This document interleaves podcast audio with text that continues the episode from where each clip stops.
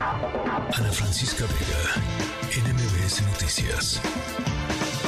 Se acercan, por supuesto, las fechas en donde los trabajadores, los y las trabajadoras eh, eh, reciben su aguinaldo, una prestación que está regulada por la Ley Federal del Trabajo, que establece que todos los trabajadores tienen una eh, el derecho a recibir este pago, este pago que es el aguinaldo, equivalente a 15 días de salario por cada año de servicio y pues las trabajadoras, las trabajadoras mayoritariamente son en su mayoría mujeres del hogar, eh, las y los trabajadores del hogar también, por supuesto, tienen derecho a recibir este aguinaldo. Debe de pagarse antes del 20 de diciembre de cada año y el hecho de que muchísimas de ellas estén en la informalidad o de que alguien no sepa cómo calcular el salario, este no tiene o, el aguinaldo no es pretexto para no eh, cumplir con esta eh, obligación. Marcela Azuela, presidenta de Hogar Justo Hogar, eh, organización que promueve los derechos humanos de las trabajadoras del hogar. Te agradezco como siempre platicar con nosotros, Marcela. Agradezco mucho la invitación. Bueno, hay que pagar el aguinaldo a trabajadoras del hogar, Marcela. Así es, la verdad es que a veces, como lo decías, pensamos que por ser un trabajo no formal, que también cabe decir que ya por ley las trabajadoras deben de, ser reconocidas y tener garantizados todos sus derechos, pero pues muchas veces no los conocen, tampoco los empleadores, pero es nuestra obligación de personas empleadoras dar el aguinaldo igual que a cualquier otra persona trabajadora. Y el 20 de diciembre es el último día para dar esta prestación. Ahora, eh, hay manera, porque, a ver, sucede y desafortunadamente las trabajadoras del hogar son, eh, pues probablemente uno de los eslabones más débiles en términos de, eh, este, de, de, los trabajos remunerados en nuestro país y a veces incluso no remunerados. sufren una cantidad de abusos tremendos en muchísimas ocasiones, Marcela, y les cuesta a veces mucho trabajo también, pues levantar la voz y, decir pues, eh, lo que dice la ley es esto, lo que me merezco es esto, ¿hay instancias a donde se pueda recurrir para, para su defensa? Sí, claro que sí.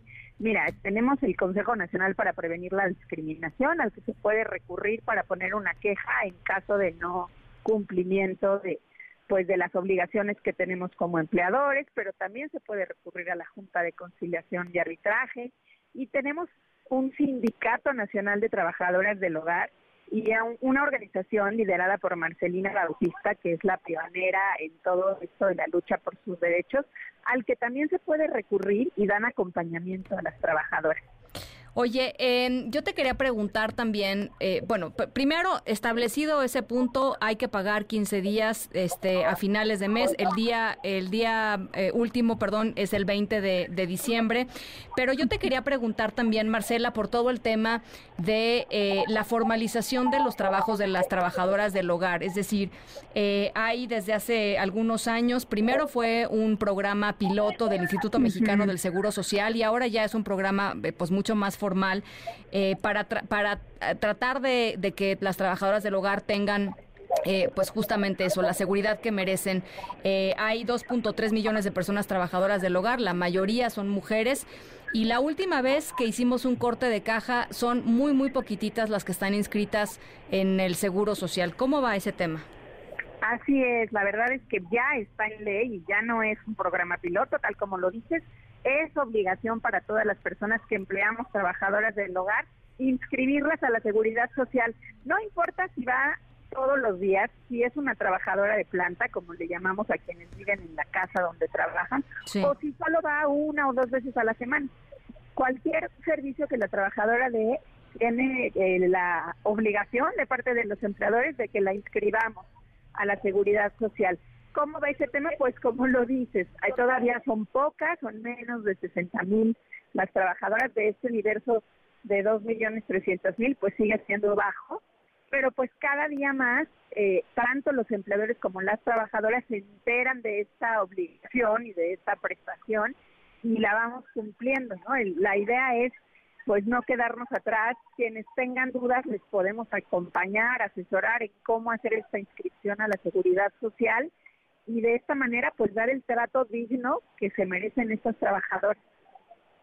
Bueno, pues vamos a estar eh, pendientes de, cómo vaya transcurriendo esto. 60 mil es mejor de lo que, digamos, va, va creciendo, pero, pero porque yo me acuerdo que hace no mucho era, eh, íbamos como en 20. Eh, entonces, bueno, qué bueno que, va, va, creciendo, pero sin duda, pues es un, una deuda ahí que tenemos como sociedad, ¿no? La verdad, este, porque la, 2.3 millones de personas sin seguridad no es, este, no es lo que merecen. Por supuesto, además pensemos que son 2.3 millones de trabajadoras, pero cuando les damos seguridad a cada trabajadora, ellas pueden inscribir a sus, familias. Entonces, imagínate, si cada trabajadora inscribe a otras tres personas, pues por cada una de ellas hay cuatro recibiendo servicios médicos, prestaciones sociales, posibilidades de guardería, incluso de un funeral digno, ¿no? Es una cosa grande la que se hace por cada familia y sí es un brinco de tener un trabajo informal a ser tratada con toda dignidad. Debo decir además que es muy fácil, o sea, uno entra a la página del IMSS, hay una pestaña que dice trabajadoras del hogar y es de verdad en 15 minutos este uno puede dar de alta a la persona que trabaja en, en su casa con base en las flexibilidades o en los criterios que sean necesarios, como tú dices, Marcela, si trabaja un día, si trabaja tres días, si trabaja todos los días, este y, y, y pues sí cambia la vida. Es, es, es realmente muy importante. Así es, y luego creemos, no, yo no voy a saber, no tiene número de seguridad. Bueno, pues la página, como lo dices tú, te va guiando pasito a pasito para sacar el CURP si no se tiene CURP, para sacar el número de seguridad social si no se tiene el número de seguridad social. No es difícil, es un compromiso y es nuestra obligación. Bueno, pues ahí está. Te mando un abrazo, Marcela. Muchísimas gracias. Muchísimas gracias por este espacio, por darle importancia al tema. Pues tenemos que sumarnos cada vez más a cumplir con esto. Gracias. Gracias, Marcela. Por supuesto, y si, y si queremos un país justo y queremos un país más eh, equitativo y queremos un país en donde la gente tenga eh, pues los mismos derechos, eh, lo mínimo que podemos hacer es empezar por nuestra casa.